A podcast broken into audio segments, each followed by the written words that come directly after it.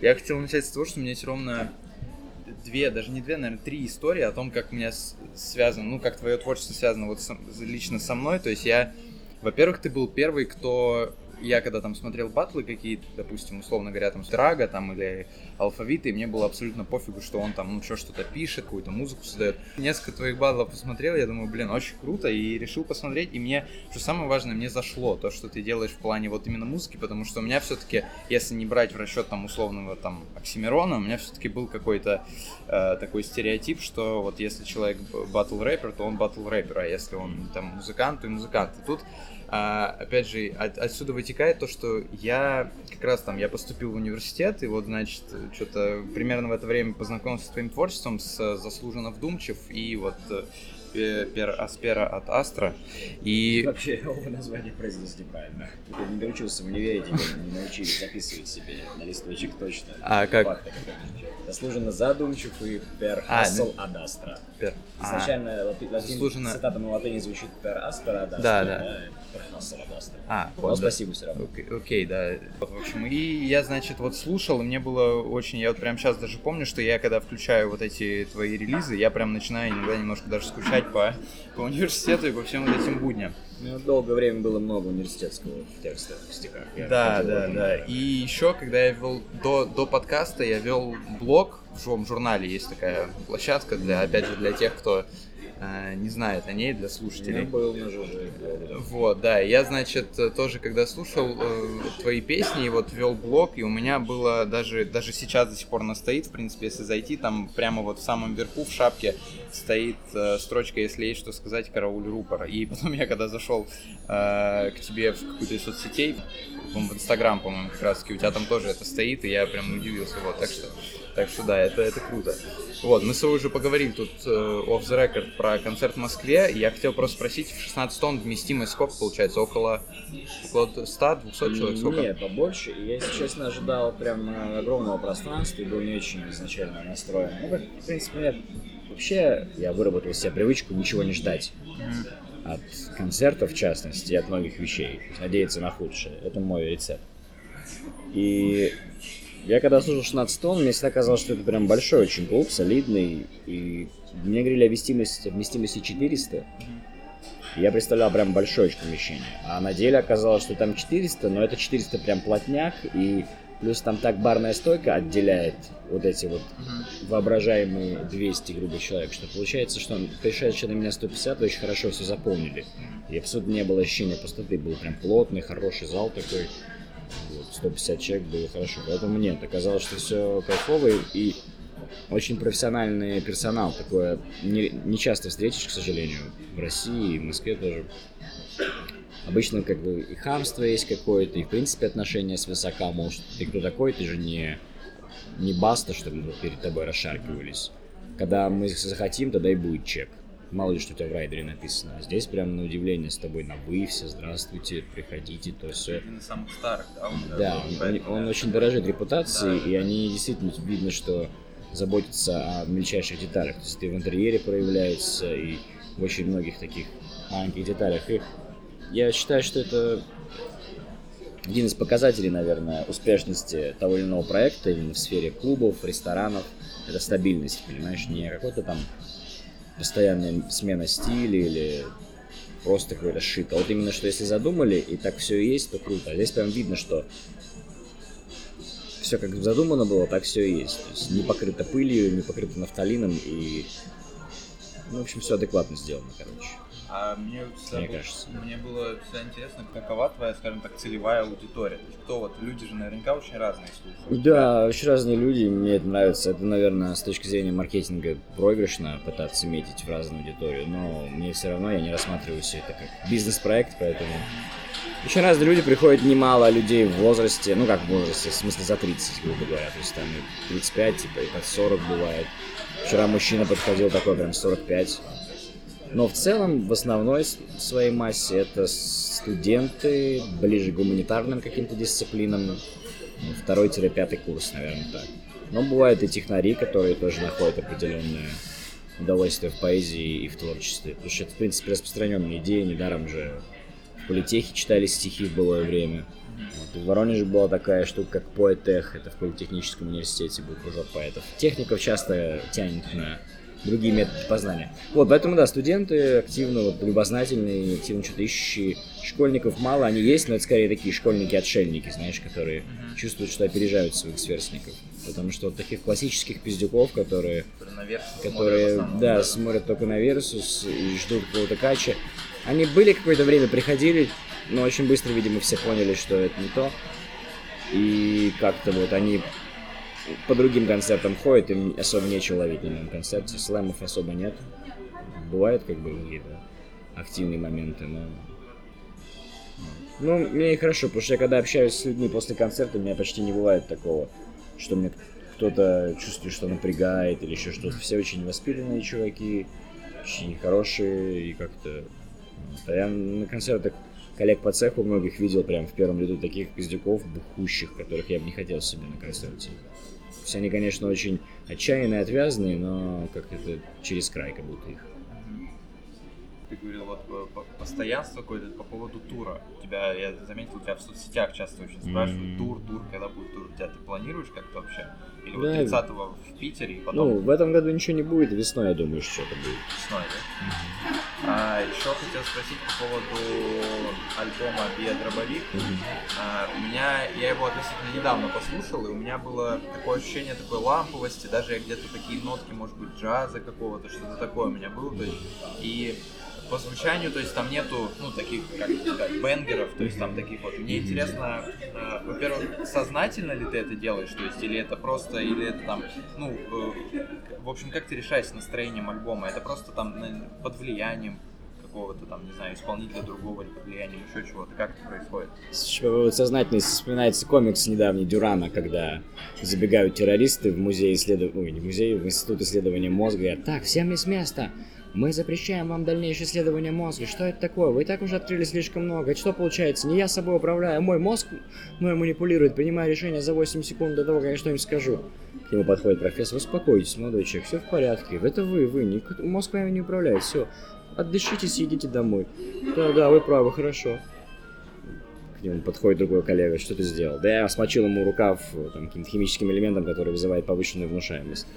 Вот, поэтому насчет сознательности сложно сказать, сознательно не сознательно, но было, была мысль поработать как-то, наверное, над формой. И, в принципе, биодробовик это больше про форму, чем про содержание, потому что там определенно не лучшие мои тексты, ну, разве что кроме там симфонии «Ты», там, наверное, такой текст, который, да, можно отнести к Золотому фонду.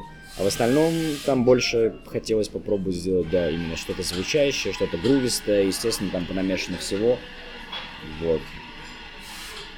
Сафонов очень много.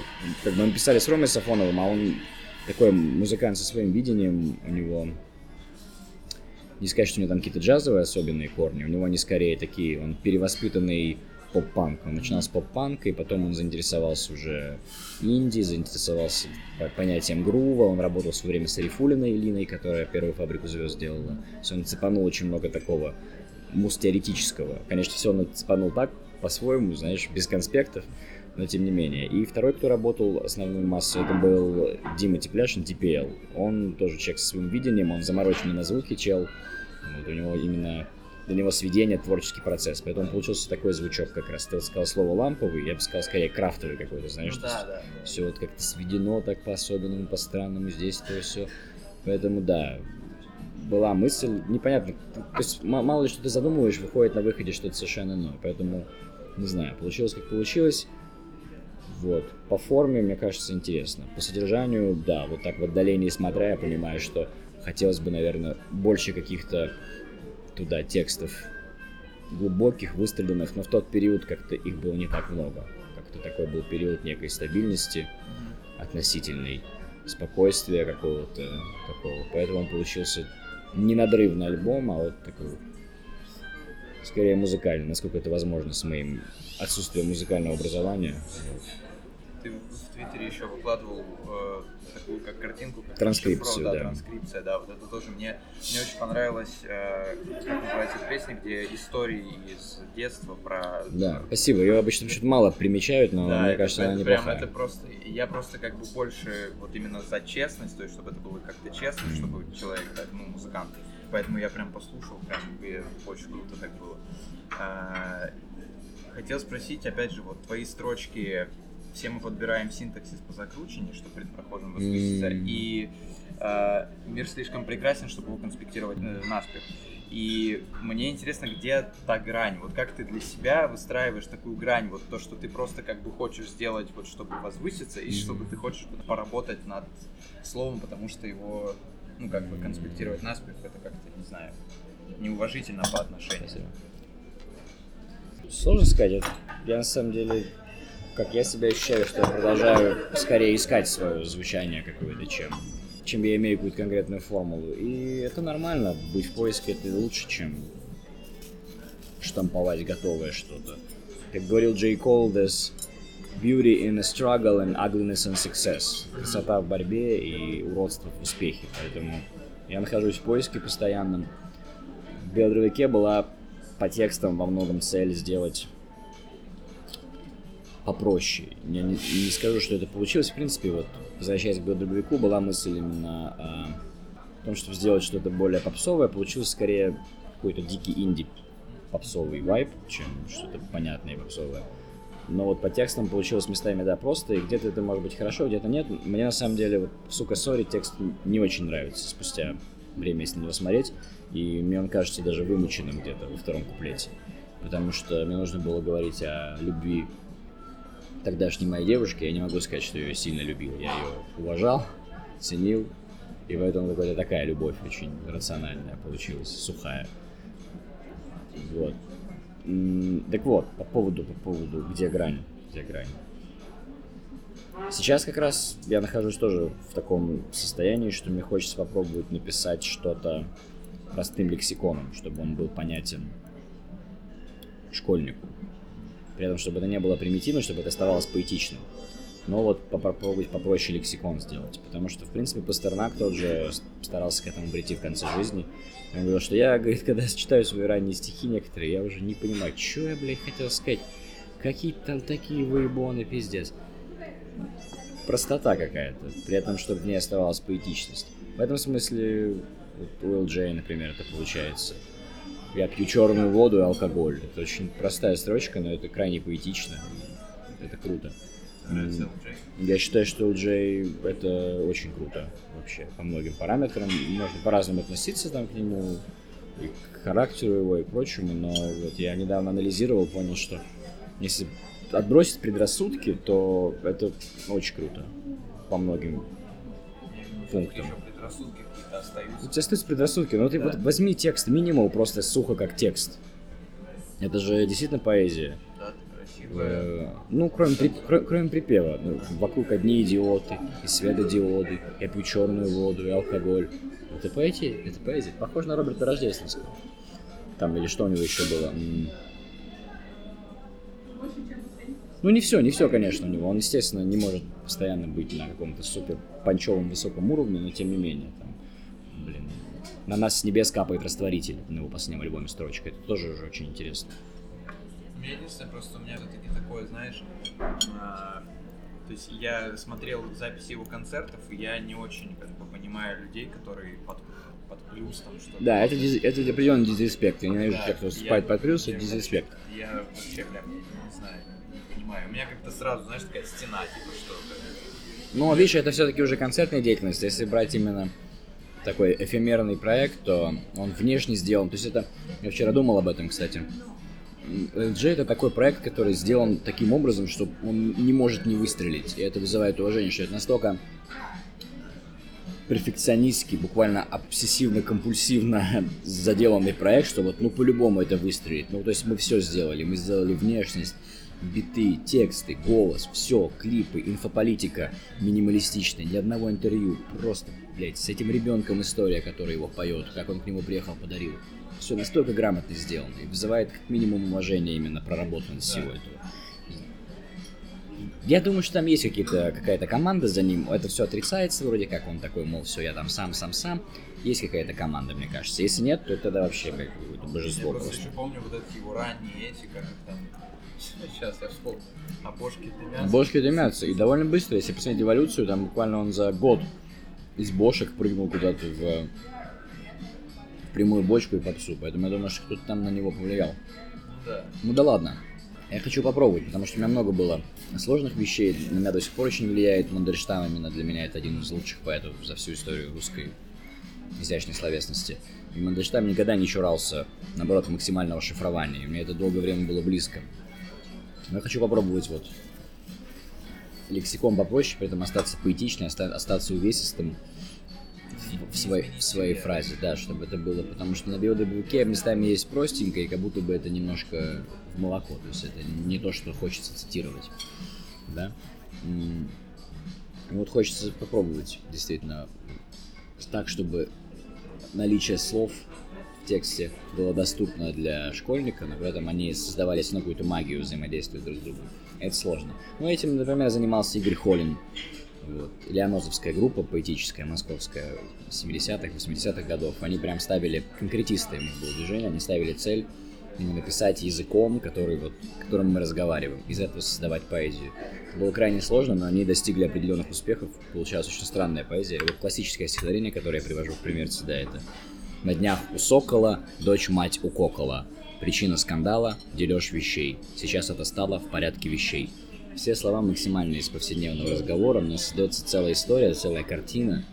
Дочь убивает мать из-за вещей, бухая, у какого-то сокола на окраине Москвы. Ну тогда еще окраина, сейчас это вроде даже уже не окраина. И прям, да, это круто, это работает. Или там повесился, все просто, на службе потерял он место. Что-то там сосед сказал судьба. И что ты хотел сказать? Про простоту. А, просто еще это было год назад со мной. Я был в школе у подруги, у меня подруга работает учительницей, и я пришел к десятому классу на классный час. Мы хорошо пообщались, то есть такие, в десятом классе уже ребята башковитые, и школа неплохая была. Интересно поговорили, то есть я чувствовал, что они многое понимают, хоть и не сильно знакомы с творчеством, но с ними можно говорить там и на тему любви, и предательства, и какими-то там апеллировать отсылками к Толстому, грубо говоря. А потом у нее был другой урок у шестиклашек. И она говорит, ты, ты тоже сходи, давай попробуем тоже пообщаться. Я пришел, мы общались, и я понял, что я не могу ничего исполнить вообще. Мой диплом я исполню шестиклашки, песню про диплом, нет. Какой-то еще там жизнь Вельветовый батл, они тоже не поймут. Я понял, что у меня одной песни нет, чтобы шестиклашек занять. И мы поэтому с ними разговаривали, они спрашивали, а вы, зна а вы знакомы с Хованским? Я говорил, да. Он знаком с Хованским. Потом другой вопрос, а вы знакомы с Лариным? Да. Он знаком с Лариным. Вот такие были беседы, понимаешь? И я подумал, что не сказать, что я сильно хочу себе шестиклашек в аудиторию. Мне это не надо вообще. Но, как бы, если поставить цель, как творческий эксперимент, сделать что-то такое, что было бы хотя бы на уровне вокабуляра понятно шестикласснику, это интересно. В этом плане же Дональд Трамп еще очень крут. В том плане, что его предвыборные речи все эти, они их анализировали с точки зрения, опять же, вокабуляра, и там почти нет слов, которые не знает семилетний ребенок. Все слова знает семилетний ребенок. Более того, ставка на односложные слова там я могу ошибаться в процентах, но, грубо говоря, 60% односложных там слов, где-то там 20% двусложных, и там буквально у него было пятисложное слово, одно в тексте. И то потому, что его не сократишь. Калифорния. Вот, то есть максимум там было 3-4 сложных слова. Представляешь? Это круто. Да, tremendous постоянно говорит. Это слово тоже, это тоже это. Трехсложное. Трехсложное? Tremendous. А, да. Оно на, на, в тексте выглядит громоздко, но по сути трехсложное. Да. Ты как-то цитировал мнение другого человека о том, что в рэпе важна честность. То есть он говорит, что в рэпе важна честность. Джон Уэйн. Э, да, и мнения, вот, допустим, людей, которые там на тебя подписаны, разделились. Кто-то говорит, что все-таки крутые рифмы важны, кто-то говорит, что все-таки честность это. Я тебе уже до этого сказал, что я как бы придерживаюсь больше честности. Мне интересно, что у тебя, как бы, что для тебя самое важное в рэпе и в музыке вообще. Ну, честность важна, и мне скорее эта мысль очень показалась интересной, но я потом понял со временем, что форма для меня всегда была и есть крайне важный, потому что для меня именно важен язык все-таки. Я всем этим занимаюсь ради языка. Мне интересно постигать законы языка, копаться в его мистике, потому что это уникальное явление, отличающее нас от любого другого живущего в округе вида биологического. Речь, да, язык. Поэтому для меня вот скорее важно работать с языком, но если получается быть честным под интересным углом, это тоже круто. Вот. Просто это такая, это скорее переменная, которую можно включать, можно не включать, но она скорее, знаешь, какая-то часть палитры больше для меня, честность. Потому что, я не знаю, я и в той же комедии, например, не самый большой фанат комедии наблюдений, знаешь, это, с этого многие начинают, и многое, многим поначалу это нравится, потом, когда разбираешься, приходишь к выводу, что это такой довольно простой прием. Интереснее копаться в других сферах, если ты занимаешься юмором. Соответственно, если ты увлекаешься просмотром стендапа, то интереснее находить что-то другое, другие углы. Потому что вот это все, знаешь, там, а вот у вас бывало, а вот вы сидите, и у вас пролился кетчуп и прочее. Ну да, да, бывало, но, как говорил Стюарт Ли, I haven't noticed anything about your life. Я ничего не заметил про вашу жизнь. Сегодня ничего не будет такого на шоу. Вот, поэтому да, честность честностью, но форма все-таки, наверное, важнее. А в этом плане вот про стендап а, отклонимся чуть-чуть. Кого ты уважаешь, смотришь из русского, именно из русского возьмем. То есть, вот ты сейчас сказал про вот это, вот, а вот у вас я сразу поперечно вспомнил, что он часто про это так вот говорит. Типа, а вот у вас, а вот у вас бывало какое-то. Хотя у него, конечно, есть там ответвление в политику, mm-hmm. там что там, но все равно как бы кого из стендапа. Поперечно не, не так часто делает комедию наблюдений, за что ему респект. Он все-таки старается, да, копаться в других материях. Я скорее бы вспомнил про комедию наблюдений чуваков из ТНТшного стендапа. Вот.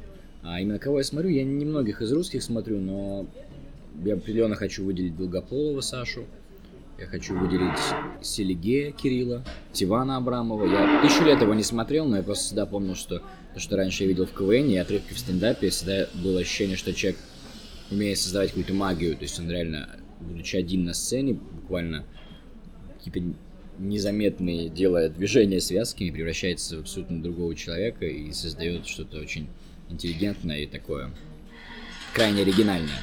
Поперечному я респектую за вообще, в принципе, вклад в культуру стендапа. Крайне много для этого делает. И мне нравится, нравится очень подача его.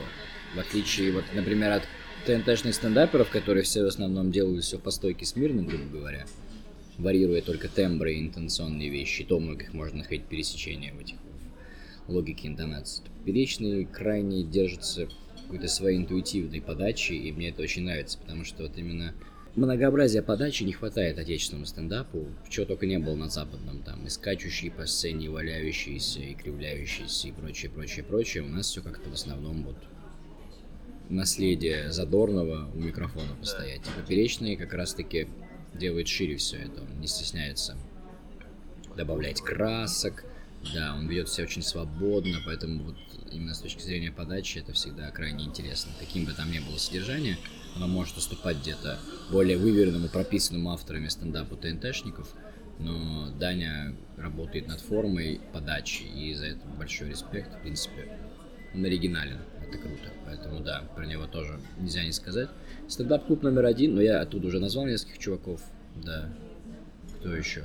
Эти, которые вот э, у Дудя недавно вышло про новый русский юмор, там вот эти mm. вот, которые на стыке Ютуба и стендапы, вот этот Соболев. Там, а, да, ну конечно, Илья Соболев, это с точки зрения импровизации с залом, это да, один из самых смешных в России. Я просто действительно, я вот тоже год его смотрю, и бывает настолько иногда смешно, просто невозможно. И причем это конкретно рождается в импровизации. Когда я вижу его тащащего заготовленные шутки какие-то свои или еще что-то, всегда вот это теряется момент волшебства, который происходит, когда ты видишь, как зарождается шутка в глазах, в мимике, в чем-то. Это настолько необъяснимо и достойно отдельной диссертации для тех, кто занимается физиогномикой, потому что вот он, он берет, спрашивает человека про что-то, про какую-нибудь профессию. Буквально там какая-то идиотская шутка, но она так вот мгновенно рожденная, по таймингу становится идеальной, что ты просто не можешь не посмеяться. И когда ты кому-то ее перескажешь в тексте, она вообще не будет смешной.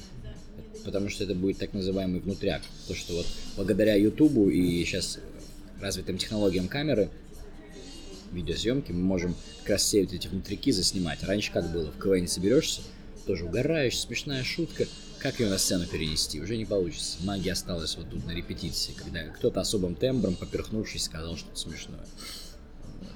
Поэтому, да, Соболева тоже нельзя не сказать, но, да. Сатиру, респект, но я это не к юмору отношу, это скорее что-то такое вот именно театральное что-то, да. Мне кажется, это... Денис Чужой, вот кто еще. Но Дениса я воспринимаю, в принципе, как ме- медиа-персону. Не сказать, что именно как стендапер. Медиа-персона. Он крайне такой плодовитый, целеустремленный чувак. Мне вот даже интереснее, наверное, в тексте. Я ему желаю, естественно, успехов в стендапе. И, и опять же, именно вот я был у него в стендапе, и у него был хороший сет подготовленный, вот, но я не смеялся почти ни разу именно в голос. Я, безусловно, там поддерживал, и это было круто. Ну, если говорить за себя, я не смеялся. И когда только он начал общаться с залом и импровизировать, мгновенно появилась магия.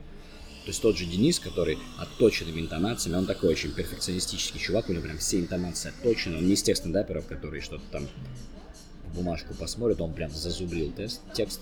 И тут начали спрашивать, и он что-то заимпровизировал, буквально какие-то штуки, прямо это из него льется, и это прямо смешно, это появляется какая-то магия. Супер. Вот. Да, вот так. Так, я еще хотел спросить тоже, вот возвращаясь к биодробовику Покрас Лампаса обложки. И я видел, что он там, э, там, ну я просто на него подписан, соответственно, я когда зашел там тебе в Инстаграм, мне показывается, это у вас э, коммерческая история или это как бы на респекте так, или как это было? То есть он же, ну, как бы он достаточно такой, значит, известный. Как это было? Конечно, коммерческий. Ему предлагала Ему предлагал Егор Крид, Крид сделать обложку и давал 9 миллионов долларов. Я сказал, ну я перебиваю, 10 миллионов. Не, конечно, респекте. Я, не нашлось бы денег для покраса. И мы давно с ним знакомы. Как только я переехал в Питер, я помню буквально еще первые месяцы, как-то мы случайно познакомились в заведении Питас. Он хорошо общается с Эриком Рикой. Как раз Эрик в те времена мне снимал клип, и вот что-то мы сидели в Питас, и подходит покрас, я такой, о, здорово, здорово, познакомились, он такой сказал, респект. И долго собирались что-то сделать вместе, все откладывали, тут я прям решил, что вот надо, надо, давай сделаем. И он говорит, давай приезжай, что-нибудь порисуем, привози, что у тебя есть. И собрали такую мозаику, я там тоже чуть-чуть мешался, подставлял, говорил, вот тут давай, тут перечеркнем, можно я здесь нарисую. И Сеня, конечно, потрясающий трудоголик и пример того, как веря в себя и посылая энергию осознанного понимания, что ты делаешь, ты можешь добиваться успеха. То есть он может где-то сам знать, что он где-то повторяется, он это сам все знает, что где-то он не дает нового, но он всегда говорит, подает, выглядит так, что всегда все такие вау, вау, вау, новая визуальная культура. Это пример того, как вот именно fake it till you make it. Я абсолютно не хочу сказать, что он там недостаточно талантливый, не заслуживает, нет, более чем заслуживает.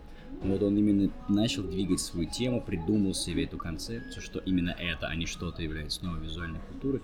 И вот именно эта история про трудолюбие, беззаветную веру в себя и вот никаких отмазов, прокрастинацию, все, берем, делаем. И вот мы так и работали. Он такой, я говорю, можно здесь вот это вот полоснуть? Ну давай полоснем. Хуяк, все. Вот так вот и делается искусство. Я понял, что он тоже интуитивно работает где-то, как и я. И ни у кого нет готового плана, есть просто... Современное искусство это вообще больше про умение довести до конца, чем про какие-то правила и статусы, не знаю, еще что-то. Я видел такую формулу, что modern art это uh, Yeah, I could do it, плюс Yes, but you didn't. Типа, да, я, я тоже могу эту мазню сделать. Да, но ты не сделал, блядь. И не сделал выставку. Вот и сделай, блядь. В чем вопрос-то, братан? Это вопрос про намерение про законченность. Он это говорил Дудя тоже, про то, что нужна финальная оболочка интересная. Вот в чем дело. Еще про это говорят часто, когда там по-моему, как раз таки, а, как раз таки э, у Дудя было интервью с Роднянским, и он там, э, Дудь у него спрашивал про Оскар, про то, что Оскар как бы, ну там, он стал каким-то уже таким и Роднянский сказал, ну ты пойди, получи Оскар, что ты как бы пойди получи. Да. Вот это, это правда. По поводу ну, трендов и денег вот этого всего, то, что, ну, хип-хоп, рэп, он сейчас, понятно, там на, на вершине, и там крутится огромное количество денег и огромное количество э, людей в этом занято, и мне интересно, ты как-то упоминал, говорил то, что, допустим, ты в какой-то момент, когда переехал в Питер, ты там снял четырехкомнатную квартиру, то тебе помогло в понимании того, что ты все делаешь правильно.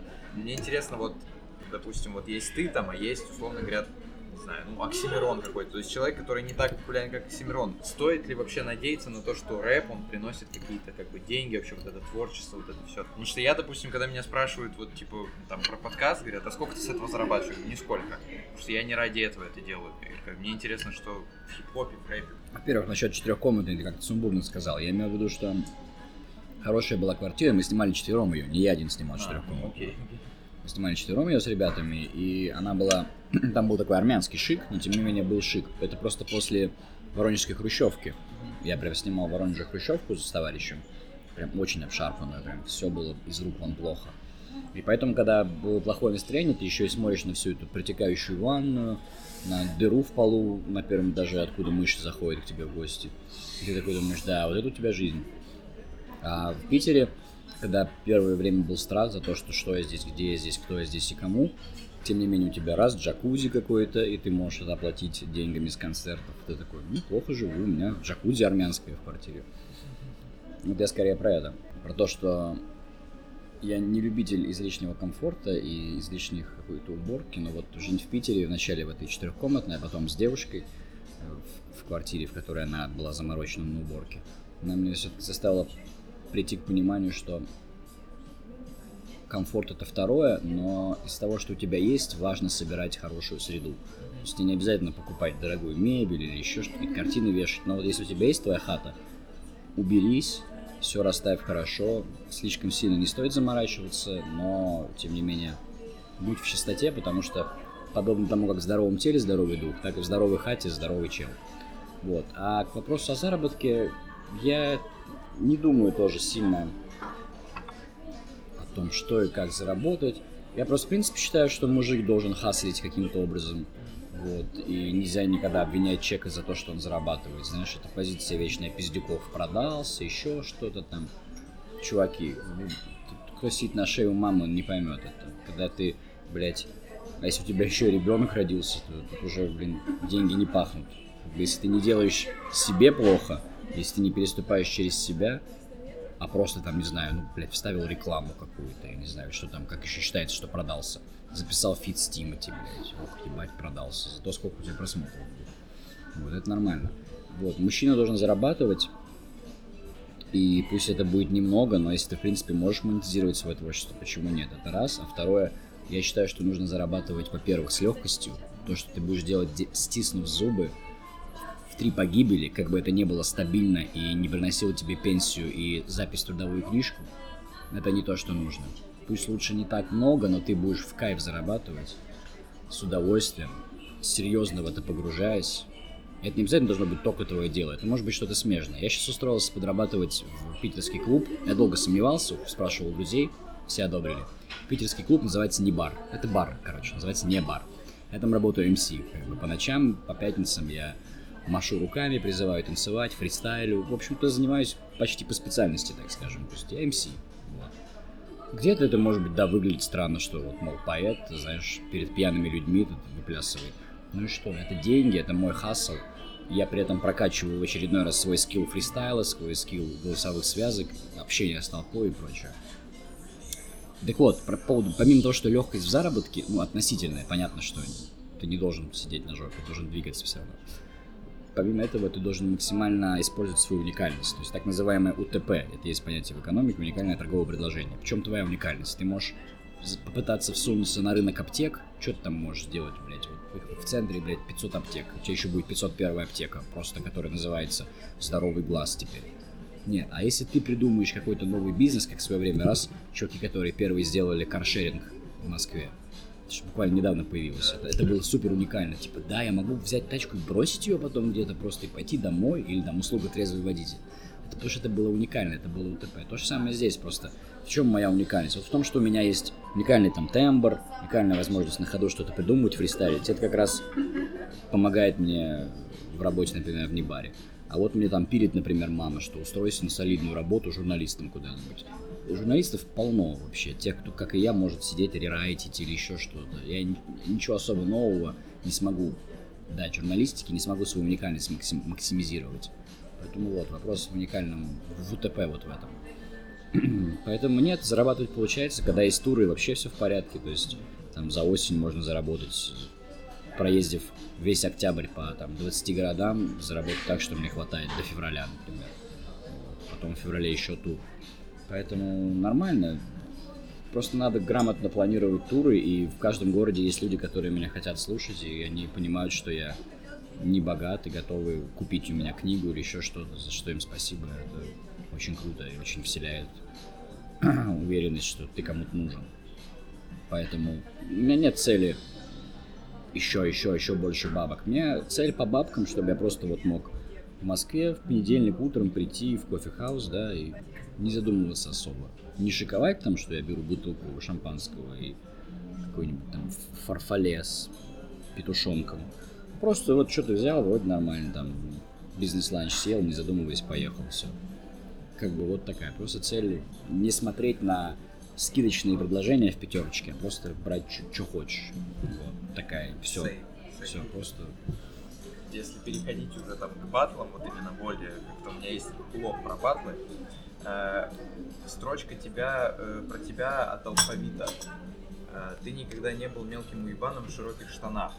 И это вот когда ваш там финал. Mm-hmm. И мне интересно было всегда, в принципе, как только я первый раз тебя заметил, что ты вообще, то есть в этом, наверное, твоя тоже уникальность, то, что ты совершенно какая-то нетипичная фигура для вот этих всех э, участников versus battle. То есть ты как-то и выглядишь приятней, ну, чувствуются там актерские какие-то способности и начитанность какая-то. И мне интересно всегда было, в принципе, вот как только я начал тебя слушать, откуда в тебе рэп? Вот как бы от, откуда вообще, как так пошло, чтобы ты начал mm-hmm. заниматься?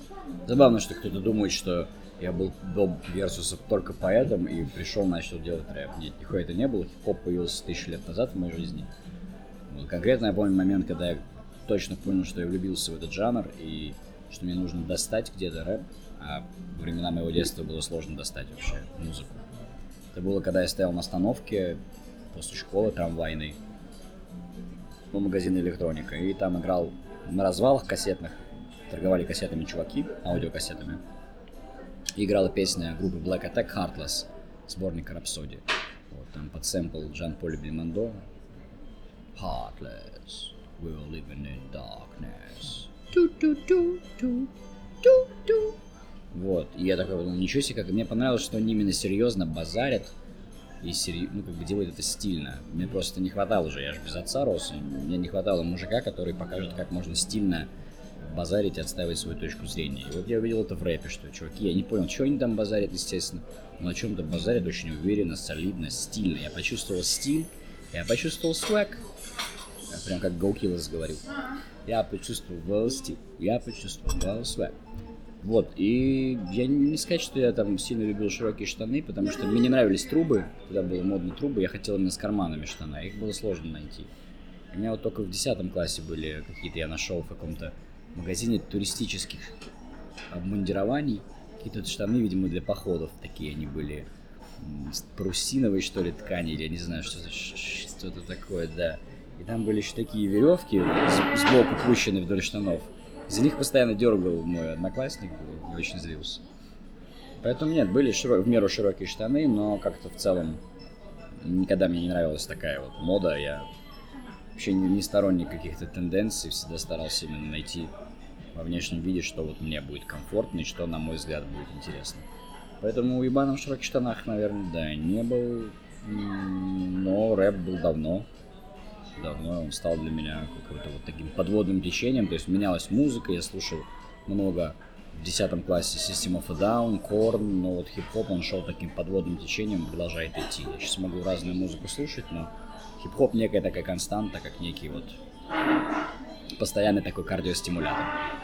Упоминал System of a Down, Korn, еще Олимпийский, Линkin Парк. Я вот хотел спросить, во-первых, во-первых, Linkin Park, потому что я тоже как бы фанат вообще с самого детства, и mm-hmm. я хотел просто спросить еще из, из музыки, которая не рэпа, ну, музыка не рэп, не хип-хоп, что ты еще слушаешь, вот из такой, может быть? Блин, Блоктобер одна из моих любимых групп, я очень люблю, и они тоже, мне нравятся, я ни в коем случае не ставлю себя в один ряд, но мне кажется, похожая есть логика у меня с вокалистом. Они никогда не стремились попасть в чарты, в попсу, не пытались облегчить звучание, то есть вот они всегда ебашили на своей волне. У него был период такого некого расслабления и комфорта, и, и утихомиривания. Это было после Animan in America альбома. Ну вот последняя пластинка тоже достаточно живо звучит, не говоря там уже как раз о вот тех старых альбомах.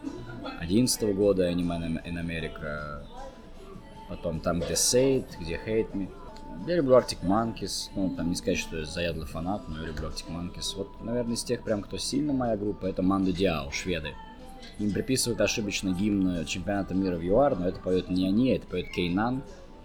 Вот Манда Диао шведская группа, играющая рок. Самая известная песня это Dance with Somebody. Вот. Очень хорошая группа. Всю молодость мы под нее плясали, до сих пор, на мой взгляд, они крайне драйвовые рок-чуваки с харизмой, прям это супер. Потом в юности много плясал под Гоголь Борделло, мне нравилось тоже вот эта безумная харизма. И когда я сейчас смотрю на группу Хэттерс, которые, по сути, повторяют Гоголь Борделло, только, на мой взгляд, там, при всем уважении, ну, гораздо менее харизматично. Там, безусловно, Юра талантливый чувак, все дела, но просто я помню, что такое Гоголь Борделло, какой это был отрыв, какая это была безумие просто. И сейчас я недавно шел домой, переслушивал Wanderlust King, господи, это же просто потрясающе.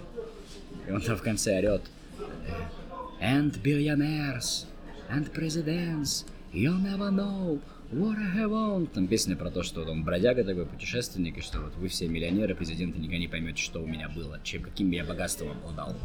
Wanderlust King. Из последних открытий в этом году меня зацепила очень группа Lemon Twigs.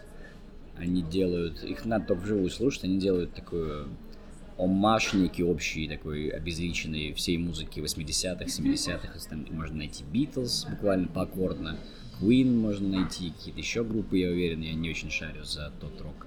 Но вот они прям такие, не одеваются под хиппи, такие длинноволосые, волосатые, там барабанщик меняется местами с вокалистом периодически.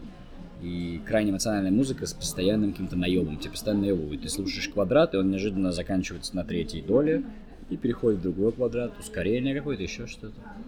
И такая прям у них очень наивная романтика в текстах, такая прям супер группа. Что еще? Линкен Парк для меня закончился на самом деле, наверное, наверное, метеорой даже. После метеоры был вот этот вот, который был In Pieces, где было, где было What I've Done. Да, уже как-то мне показалось, что слишком это отутюжено, и я такой In Pieces мне нравилось всегда. Shadow of the Day, замечательная песня. Первая вот эта вот разгонистая, но а что дальше уже началось, я такой, не, вообще, это что-то совершенно другое, там, удачи, ребят, но я не с вами больше. А, да, конечно, Метеора и первый их альбом, как вообще, это один из лучших дебютов популярной музыке нашего 21 века, первый их альбом который, а? Hybrid, Hybrid Theory вообще. Paper Cut, первая песня сразу просто на, блядь. Вообще. Мы и рэп поем, мы, блядь, и так поем вообще, и качаем вас. Супер. Да, System of a Down... Я не перестаю удивляться, что... Почему как-то... Мне кажется, как-то их незаслуженно обделяют вниманием, в том смысле, что они не ассоциируются с... Ну, я не знаю, как сказать. Я просто... Я не любитель тяжелой музыки, но их я готов от них слушать что угодно. Как бы они там не тяжелили, не орали, это настолько всегда харизматично и интересно. Ну вот я вчера смотрел интервью буквально перед сном, и их спрашивали, что для тебя хардкор. И Малакян, 1099 год, он говорит, что нам не так важно именно соответствие каким-то канонам жанра с точки зрения композиции, аранжировки. Для нас хардкор это именно вот какой-то месседж, какое-то желание и энергия вот именно. И действительно, System of a Down это всегда про какое-то сообщение, про какой-то акценты такие очень четкие, очень такая сверлящая тебя музыка, но крайне мелодично сверлящая. Поэтому да. И, как я понял, все-таки не, не планируется вообще больше альбомов System of a Down. Это, конечно, тяжело перенести, но можно понять. Наверное, это правильно. Наверное, нужно вот так вот было им уйти на... Не сказать, что на пике, все-таки пик, мне кажется, это Toxicity, но последний двойник тоже хорош, безусловно, крайне хорош. Пускай. Танкян, Танкян сейчас вообще рисует уже, блядь. Да, да, то, что Малакян делает сольный проект. Скайсон Бродвей, первый альбом я слушал, там есть неплохие песни, но не знаю, как сливается немножко с остальной музыкой такое. Да. Мне песня из Life, как раз таки у него, да, Малакян там прям мне нравится. Там, и месседж такой, сейчас надо вспомнить, ладно. Сколько он выпустил, как Скарсон Бродвей альбомов? Я просто помню первый такой, все такие, вау, вау, Малакян сольно сделал. Да, да. Окей. Я просто, я еще, у меня эти как, э, армянские корни, поэтому я А, как-то да? тоже, да, я поэтому тоже как-то так, это очень А, я знаю, что он еще про спидак, там землетрясение в Спитаке было очень. В 88 кажется, году в Армении, и он продюсирует, э, Серж Танкян продюсирует фильм про Спитак, что произошло, тоже я прям еще больше зауважал. Да, они озабочены всеми Да. этими Да, он там встречался с национальными Пашиняном, да. вещами, да, и про геноцид пытались говорить, но с геноцидом, я как понимаю, ничего так и не решили, да и что можно решить уже? Да. Утраченной жизни не вернуть, Да. просто аккуратней с турками, это окей. Но мы русские присматриваем за ними. Да. А, еще хотел, это, наверное, тебя об этом, наверное, спрашивали, мне кажется, вообще, ну, очень часто, но тем не менее, я как бы, поскольку я чайник, что касается там батл рэпа и вот это все, мне а, всегда вот именно там есть, может быть, пару батл рэперов, в том числе ты, вот когда я их слушаю, мне всегда интересно, как как вообще ты начинаешь готовиться, как это происходит. Я просто, я даже вот, э, я как раз хотел еще задать вопрос, почему ты давно не участвовал в батлах, но я это готовил этот вопрос до, до батла с шумом. Но я даже вот его послушал, э, батл шум посмотрел, и мне прям, я не понимаю вообще, как, как это ты делаешь, как вот, как ты просто берешь и от чего ты начинаешь от- отталкиваться, как ты это все делаешь, там, М. плюс еще соблюдаешь все эти, там, двойные, там, вот эти ритмы, Слушай, ну вообще, на самом деле, для меня это нечеловеческие усилия всегда любой батл. Я не очень понимаю тех, кто может батлить. Вот шум после меня через месяц батл диктатора. Я говорю, блядь, чувак, ты в своем уме вообще серьезно? Ну, для него это как-то он, видимо, проще к этому относится. Я не слишком перфекционирую по части, наверное, сейчас музыки, но каждый батл для меня всегда это дикий страх, стресс, и хочется прыгнуть выше головы, поэтому бессонные ночи постоянные какие-то. Уже последнюю неделю у тебя оперативка вообще занята только батлом, ты ничего не помнишь, тебя что-то просят, ты говоришь, нет, ребят, все, после батла. После батла, все. Вынести мусор? Нет, не сегодня. всё. И по поводу подготовки я, возможно, это сложно сказать. Я, наверное, лучше диалектически к этому отнестись, тому, как я пишу. То есть кто-то скажет, что это может быть плохо, кто-то скажет, что это хорошо. Я пишу очень лоскутно. То есть у меня нет такого, что я пишу текст от начала до конца. Вот, например, когда мы общались с Пемом, он говорит, нет, я сажусь и пишу потихонечку. Именно в порядке. И из-за этого вот у него и у многих с похожим стилем написания, как у него, у них очень цельно получается. Прям есть логика в тексте, она идет, идет, развивается. Я пишу обрывочно, лоскутно, для меня не так важно создавать целую какую-то историю. Ну, вот это разве что было в третьем раунде у меня, когда я... Там, да, была цельная история про КВН, про хип-хоп, как отдушину и что, во что его превратили. Но в основном я накидываю какие-то куски, потом просто их компоную именно. Особенно в BPM батле это важно, чтобы флоу чередовался, чтобы не было слишком много подряд тараторки, чтобы бывал воздух. Вот. По поводу как, как, да... Я, опять же, и в процессе написания больше это какая-то случайность. Иногда какие-то проскакивают идеи, именно сами по себе, и ты их урифмовываешь. Но часто я начинаю строчку просто на обум, и потом раз-раз из нее что-то рождается, я выхватываю. Оп, оп, оп. Мне кажется, это интереснее, это получается уникальней, когда ты вот просто, грубо говоря, работаешь по методу, что так, ну вот что у нас, напротив меня шум, ЕКБ, уральский пельмень, надо что-нибудь про пельмени зарифмовать, так, что, какую шутку можно про пельмени придумать? Получается как бы предсказуемее, наверное, правильнее и понятнее, но предсказуемее. Когда я начинаю так, шум, похуй, пишу что-то вообще там, не знаю, крокатица пляшет на пляжу. Не настолько, конечно, рандомно, но примерно. Ты раз такой, раз, о пляже подумал, песок, оп, песок, сыпется песок. Так, парагрин, песок старый, вот, можно про парагрин что-то сказать. Ну, то есть вот такие штуки мне нравятся. Но это требует много времени. Рациональные вещи тоже есть какие-то. То есть вот про белый шум я долго думал, как правильно подвязать белый шум. Я понимал, что все уже говорили просто про белый шум. Мне не хотелось повторяться. Я искал какого-то дополнительного пути, и у меня получилось. Я стал думать, белый шум, белый шум. Вспомнил про LJ и подумал, что вот так можно сделать трехслойную метафору белого шума. То есть белый шум, как он слишком белый, как рэпер. Белый шум, как в телевизоре, то есть я не вижу. И перед моими глазами лишь белый шум. То есть именно если на глазах будет белая пелена, будто я парень еврей. Вот, и да, я считаю, что это прям, наверное, самый сильный панч с батлов. Вот. Не только у меня, у нас двоих. И А, по тексту именно, Да, по тексту. А вот как, как вот соблюсти, может быть, баланс между ну, как ты, знаю, все равно как-то в голове это прокручиваешь, чтобы это было как бы и качественно сделано, чтобы были качественные ритмы, потому что на Версусе, я надеюсь, уже там панчи пиписьки не сильно заходят, там, ну, то есть как, как сделать так, чтобы это было я какое-то оскорбление, чтобы задело, и чтобы это было как-то качественно с точки зрения рифмы и так далее. Это как? Это тоже все в процессе происходит, или ты просто ну, накатываешь? Не знаю, это же рифма это огранка, это уже вопрос твоего, в принципе, мастерства, я не знаю, это как... Это скилл. Это когда, я не знаю, какой-нибудь там слесарь, да, он... Не слесарь, а столер. Ему там сказали, вот сделай фигурку зайца. И он там машинально уже знает, как сделать пропорцию, где сколько голова и прочее. Для него важнее вот скорее уже там выжечь правильно паяльничком глазки этому зайцу, да?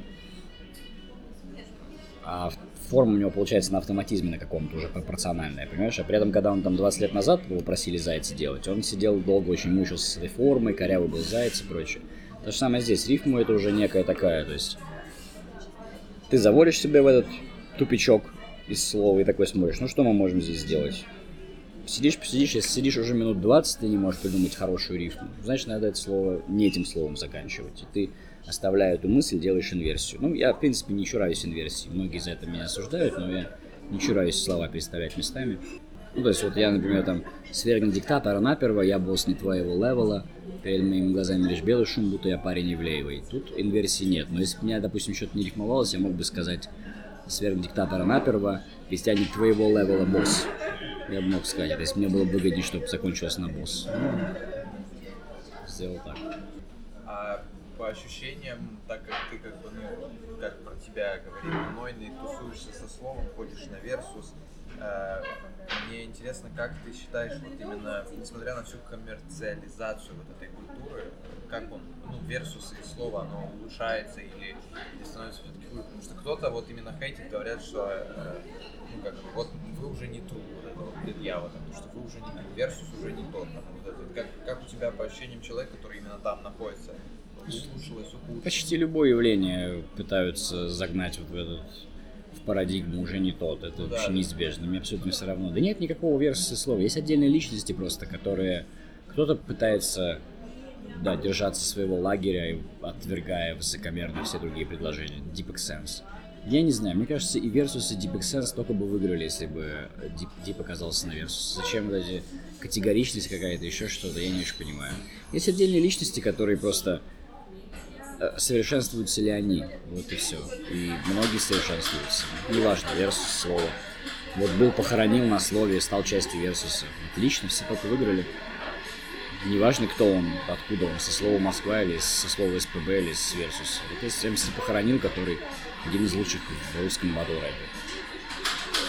Какая разница? А ты совершенствуешься по ощущениям по собственному? я не могу сказать. Батл рэп уже я давно из него подвыпал, я, знаешь, Поэтому я и на BPM -ах участвую, потому что больше интересно именно вот какие-то flow штуки. Я в акапельном батле я мне не, уже не очень интересно, я, наверное, отстаю немножко по скиллам, по умению рыть, рыть и систематизировать информацию. Вот, по сути, про шум я ничего и не сказал в батле особенного. Я больше именно брал какую-то форму, и на форум мне не хотелось копаться, что-то там искать, подвязывать. Ну, как бы я довел на то, что он безликий, именно с точки зрения батловой информации. Так-то он, наверное, не безликий, хотя тоже ему нужно добавить какой-то яркости и харизмы в его творчество. И во внешний вид. Ну вот да. Поэтому не знаю. Тот, не тот, это вообще какой-то мавитон про это говорить. А ты как-то еще упоминал, что смотришь западные батлы? Ну, они тоже уже совсем стухли, я почти не смотрю. А, ну вот все равно... Было дело. Если, если да, если вот было дело и с одной стороны, понятно, то есть, что у нас это все, ну, не то чтобы слизано, то есть мы как бы там запретен, как бы жанр, поэтому мы, э, ну, как бы здесь его реализовали как-то. Но понятно, что, допустим, если мы э, посмотрим на URL или KOTD, вот этот вот, то есть это же все равно, это как бы все-таки андеграунд, а у нас Versus это уже не андеграунд, mm-hmm. это часть культуры. Мне интересно в этом плане, э, кто, кто лучше в этом плане, то есть, ну вот как тебе кажется, то есть, что, то есть кто дальше пошел? С точки зрения монетизации, дальше, наверное, пошел Versus. То есть, что как бы Versus вот. реально... Но с точки зрения вклада вообще в рэп-культуру, именно культуру словесной игры и панчи, они пошли дальше, у них это все И такие появлялись персонажи, которые копались в языке на слишком глубоком уровне. У нас таких по пальцам можно перечесть, а там прям было много типов, которые крайне кайфово работали с языком. Ну, вот у нас сейчас к последним годам это получилось у многих, то есть уже 17-й год, конец, да, 17-й год, 18, конец 17-го, 18 уже стали появляться такие куплеты, раунды у многих баттеров, которые прямо, мне кажется, они абсолютно вровень могут стоять с лучшими раундами западной культуры. Да, наконец-то мы до этого дошли. Например, последний раунд, последний батл хип-хоп одинокой старухи против сектора, там прямо это старуха выдала очень круто. Там не все идеально по форме, по рифмовке, но по месседжу, по харизме, свегу, вообще наполнению, прям это получилось очень цельно, очень поэтично, очень так по-свойски, в своем таком каком-то по своим законам сделанный текст, это очень круто вообще. Я думаю, что это лучший батл старухи, что я видел. Я получил колоссальное удовольствие. И там есть то, что чего не так много, кстати, в западном батле. Как раз таки у нас это проскальзывало чаще, мне кажется. Это было у Сеймура, когда он говорил, что вся, вся моя жизнь катание в коляске супермаркета. И вот у старухи много рассуждений о жизни в последнем батле, а на Западе разве что Daylight про это как-то разговаривал, именно о чем-то не о противнике, а на отвлеченные философские темы. Это тоже крайне круто. Вот Daylight про это любил говорить на Западе.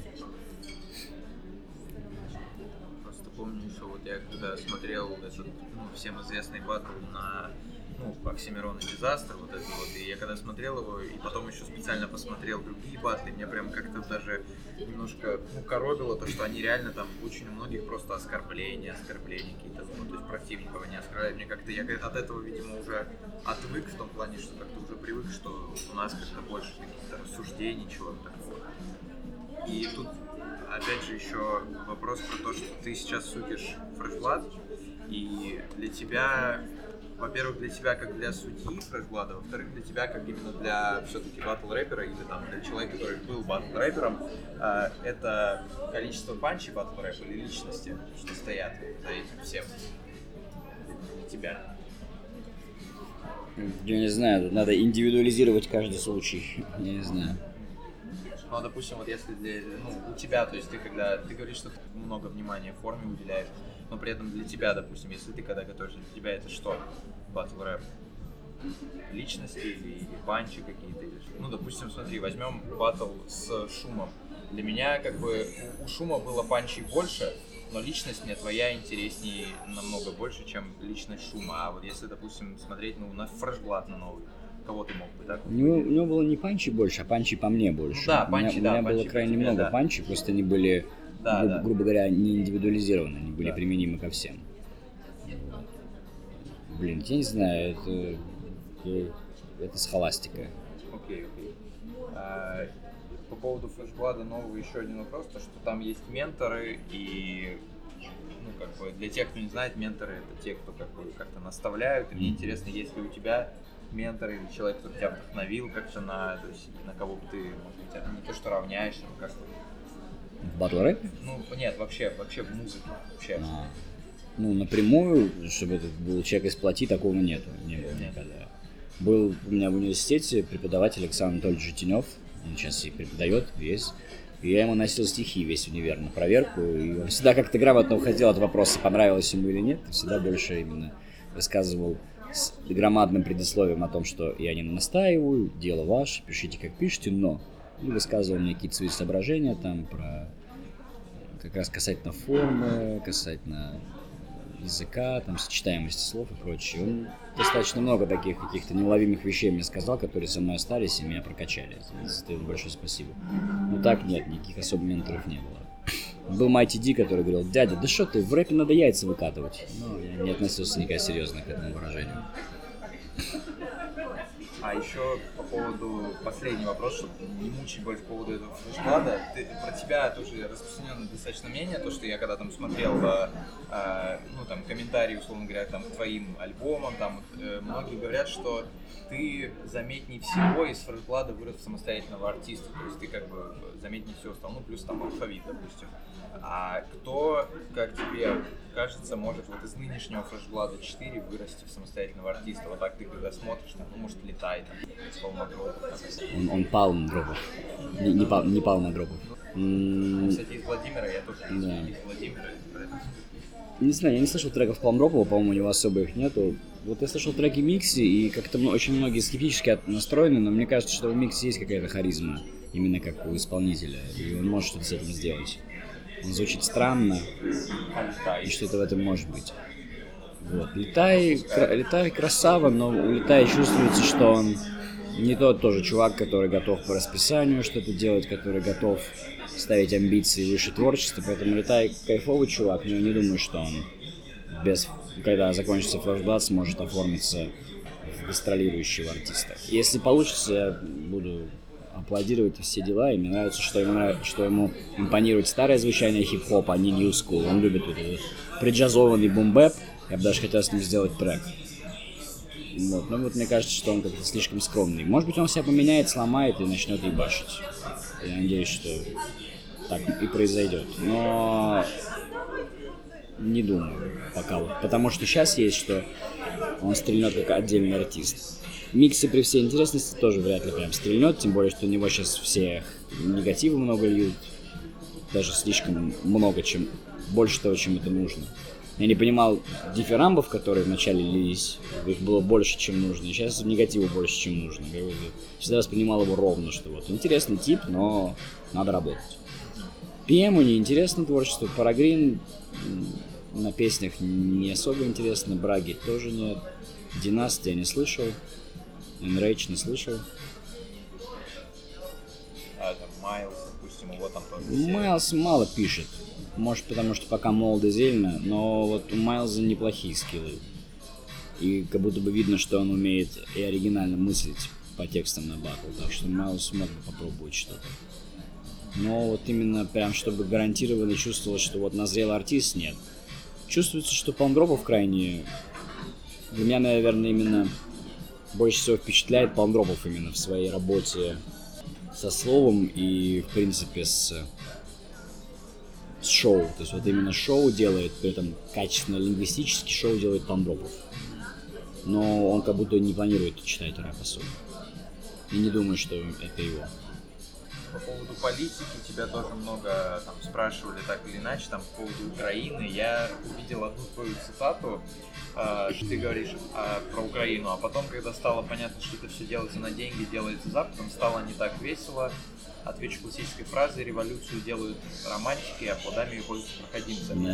И мне просто интересно, потому что это достаточно распространенное мнение о том, что там, ну, там, деньги Запада, это все понятно, но ты, то есть ты как бы вообще не рассматриваешь, что это реально могла быть идея, то есть люди верят в то, что вот надо было что-то изменить, вот, и как-то вот они попробовали, нет? Еще палаточные городки, вот эти все, кормежка этих людей, вперед вот эти все настолько спланированы, это не, это не могло быть стихийно, как минимум.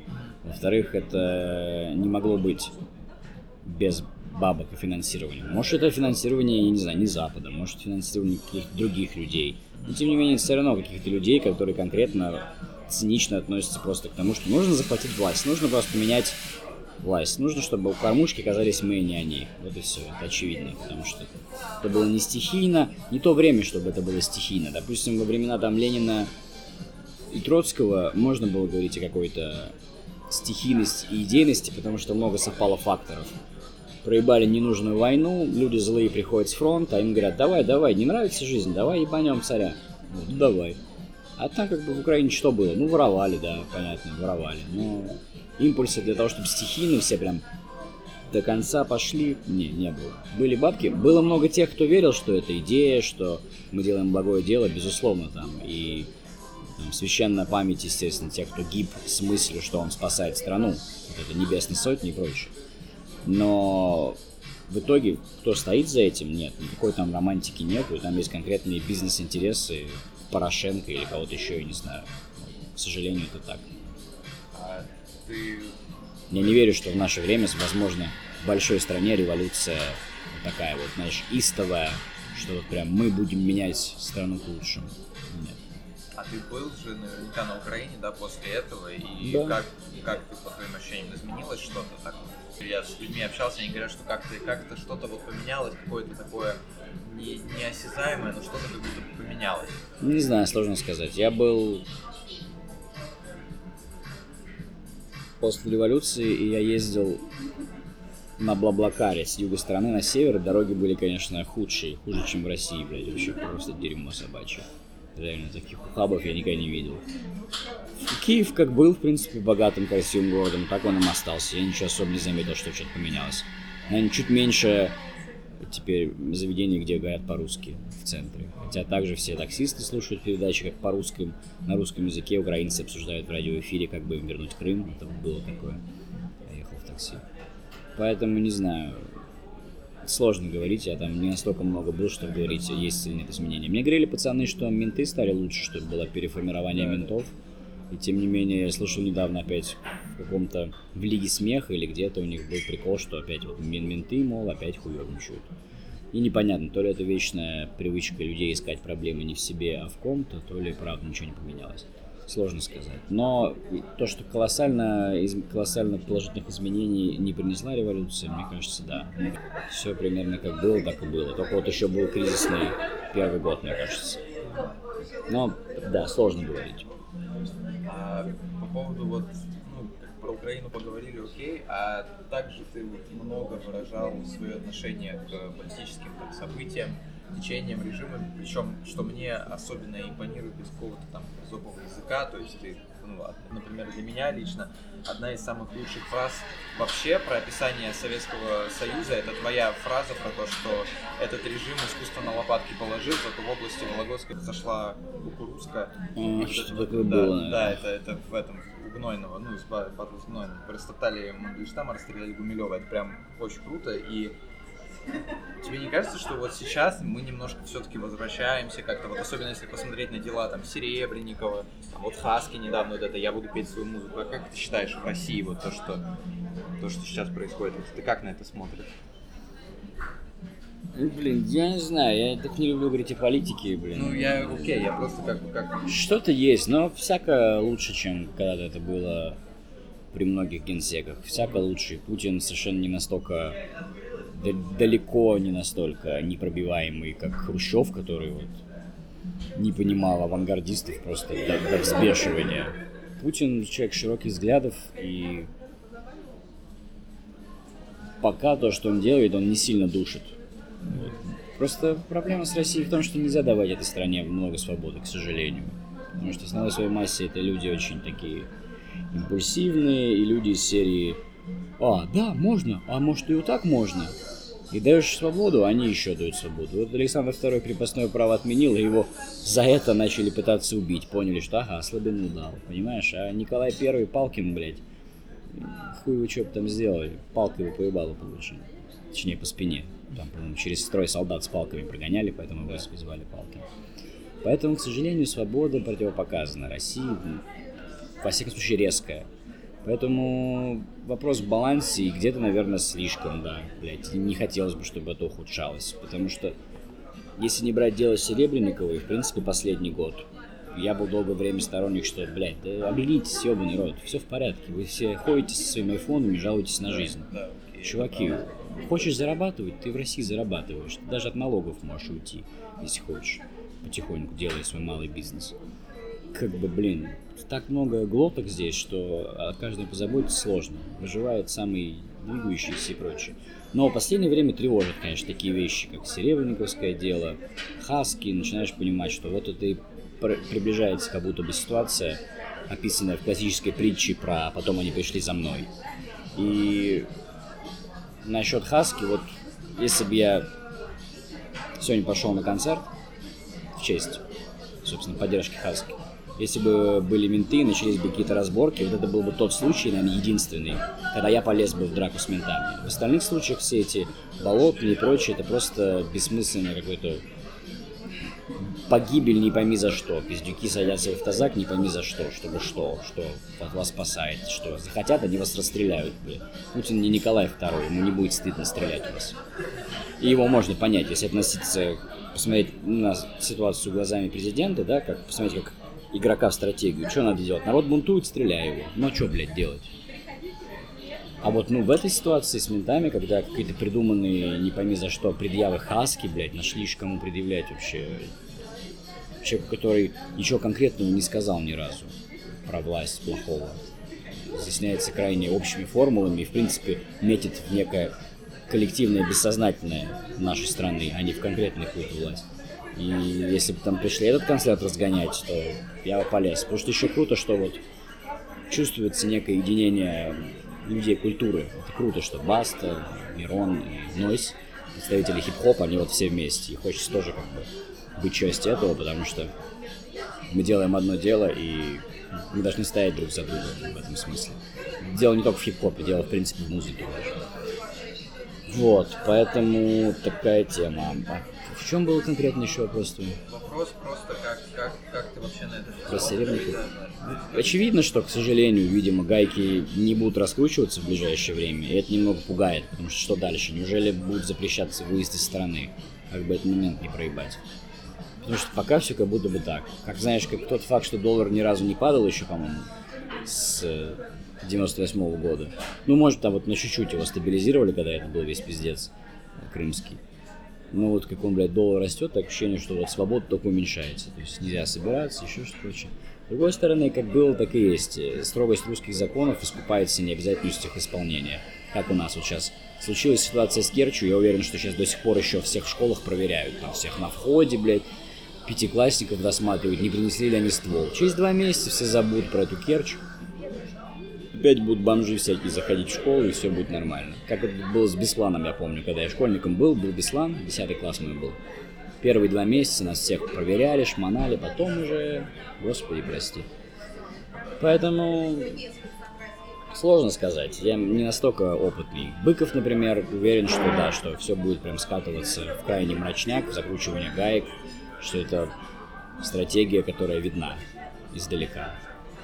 Мне хочется верить, что все-таки есть шанс, что что-то изменится, что Путин подготовит преемника, который окажется более демократичным и чуть-чуть немножко разбавит все это, разгонит немножко тучи, не, настолько будут шмалять, и главное, чтобы, блядь, не трогали интернет, потому что если начнут закрывать интернет, как в Северной Корее или как в Туркменистане, это уже будет пиздец. Вот, вот это прям, прям совсем пиздец. А так там, блядь, собираться запретили, похую. Вот, вот собираться запретили, а вот, по сути, концерт «Я буду петь свою музыку» — это и есть собрание. И что вы тут сделаете? Телеграм тоже запретили, а он Ну, да, да, да. А, В конце есть меня рубрика примерно одинаковых вопросов, которые я задаю, и как бы ты можешь отвечать либо коротко, либо не очень коротко, как тебе, как тебе удобнее. А, твоя строчка, э, чем цель неизбыточнее, тем меньше продали выскочек, я не могу говорить так. так тем филиграннее навыки, тем ходы от балды точнее. У тебя есть, есть ли у тебя цель, или, может быть, ты о чем-то мечтаешь даже? О, я не люблю, извини, говорить о целях, о мечтах. У меня все в порядке. Есть, есть. Страхи играют людьми в Sims, чего ты боишься? Да постоянно чего-то боюсь, но надо понимать, что бояться надо только собачьей смерти какой-нибудь унизительной или паралича. Нечего бояться. Как бы все мы на ветру, и все мы должны рисковать, и ни у кого не было легкого пути, что вот он все рассчитал и сел почивать на лаврах. Работать, работать, работать, не бояться рисковать и все. Э, С алкоголем или без, пожалуйста? В основном без. Джофунпау или Пуэр? Поэр. Э, Так, Москва или Петербург? Петербург. Любое количество, сколько сможешь э, рэперов, которые читают рэп на русском. Любое количество, которые тебе нравится. которые- Влади, Локдог, Оксимирон, Нойс, Хаски, Джубили, Рикев, Базар, Скриптонит. Не знаю, какая разница. Заезжал в Москву, включал заснеженную, нестареющую классику. Что еще? Давай за май назовем. Последний альбом, там есть крутые штуки вообще на последних кавер-хайпах. Нео шансон, охуенная песня. Что еще, что еще, что еще? Кого-нибудь обязательно забудешь, будешь потом сожалеть. Потом дописать. Давай, наверное, обладает. Мгм. Ну да, он делает крутые вещи. Давай, наверное, LJ, конечно, назовем. Тут это все-таки это не рэп, конечно, а просто поп-артист. Ну, пускай. Ну, давай пока остановимся. А лучшие рэперы вообще, ну то есть, ну, не, которые тебе нравятся, на английском. Джей Кол, Кендрик Ламар, Дрейк, Atmosphere, Джон Уэйн, Джей Зи, Нас, Tribe Called Quest, Eminem, Риза, Odyssey, Evidence, Мак Миллер. Вот этот Амир Обе и Элли Состра. Это два чувачка, как я понимаю, не кореша. Интересное название. Баста Раймс. Мос Дев, конечно же, да. забыл. Луп Фиаско. Open Mike Eagle.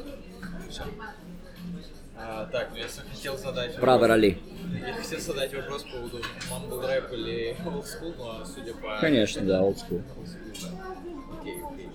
Еще, что, какие еще есть вопросы? А, да, опять же, твоя цитата, у меня есть вопрос, который, собственно, звучит так. Если через 15-20 лет человечество сможет полететь на Марс и потребуется добровольцы, ну, полетишь ли ты? Я как раз, это круто, ну, круто, что есть такой вопрос, потому что я увидел у тебя цитату, что очень интересно посмотреть, как мы будем поразить пространство космическое, потому что это очень меня занимает. Мне интересно от тебя это особенно. Блин, я просто не знаю, что я буду делать через 15 лет. То есть, если у меня будет семья, то я наверное, никуда не полечу. Вот. А если сейчас бы вдруг была возможность...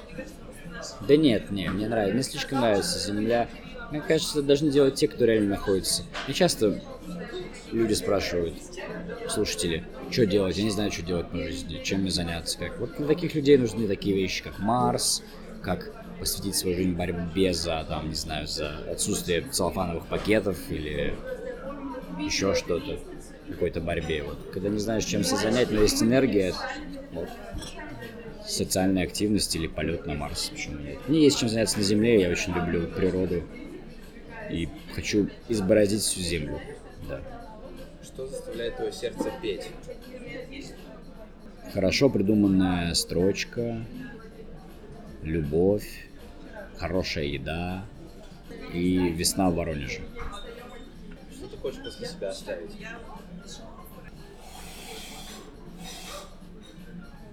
М, Хорошие тексты.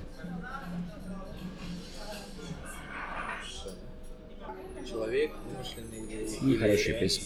или реальный э, из прошлого или из будущего, с которым ты бы хотел встретиться и просто поговорить?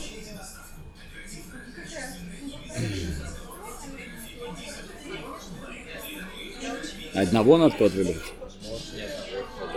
Может, Да я со всеми бы хотел. С, Ту- с Тупаком хотел бы поговорить. С Джорджем Карлином хотел бы с- поговорить. С Фредди Меркьюри.